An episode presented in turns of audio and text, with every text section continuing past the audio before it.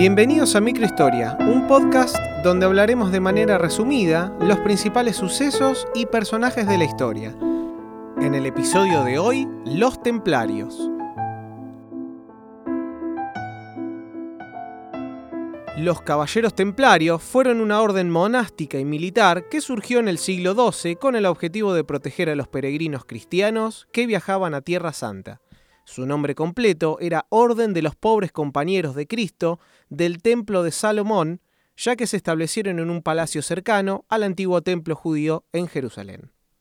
Estos monjes guerreros se distinguían por llevar un manto blanco con una cruz roja sobre el corazón, símbolo de su entrega a Dios y a la Iglesia.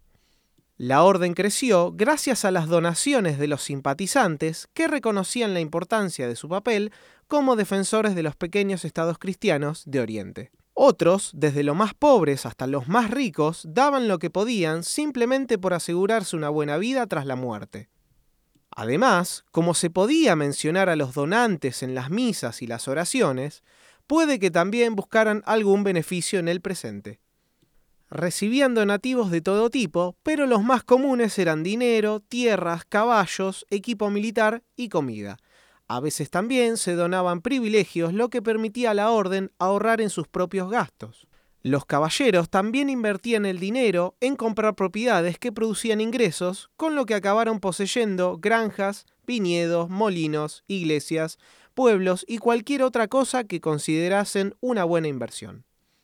Como los lugareños las consideraban lugares seguros, las comunidades y los conventos templarios se convirtieron en depósitos de dinero, joyas y documentos importantes. La orden tenía sus propias reservas de dinero en efectivo que se aprovecharon como préstamos con interés.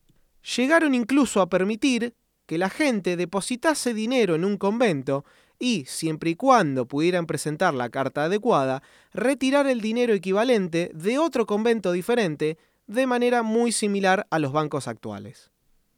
Desde el punto de vista militar, participaron activamente en las cruzadas, combatiendo contra los musulmanes y defendiendo los reinos cristianos en Oriente Medio.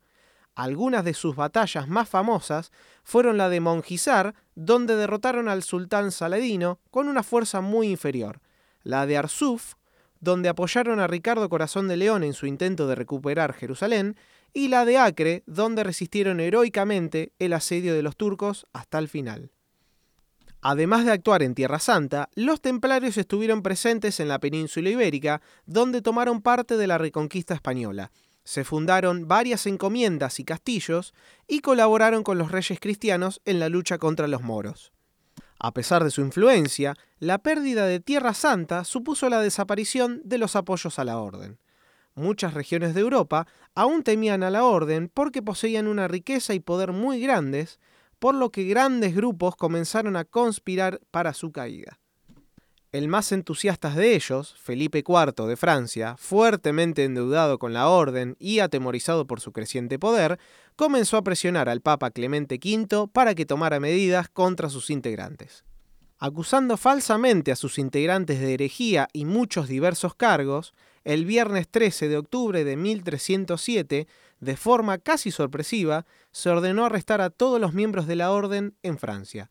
Bajo tortura y malos tratos, se lograron obtener confesiones que servirían para juzgarlos y condenarlos a muerte. Años más tarde, y con la orden ya disuelta, se quemó en la hoguera al último gran maestre templario, Jacques de Molay, que como última acción lanzó una maldición al rey de Francia y al Papa por sus actos malvados contra ellos. Al cabo de un año, ambos habían muerto.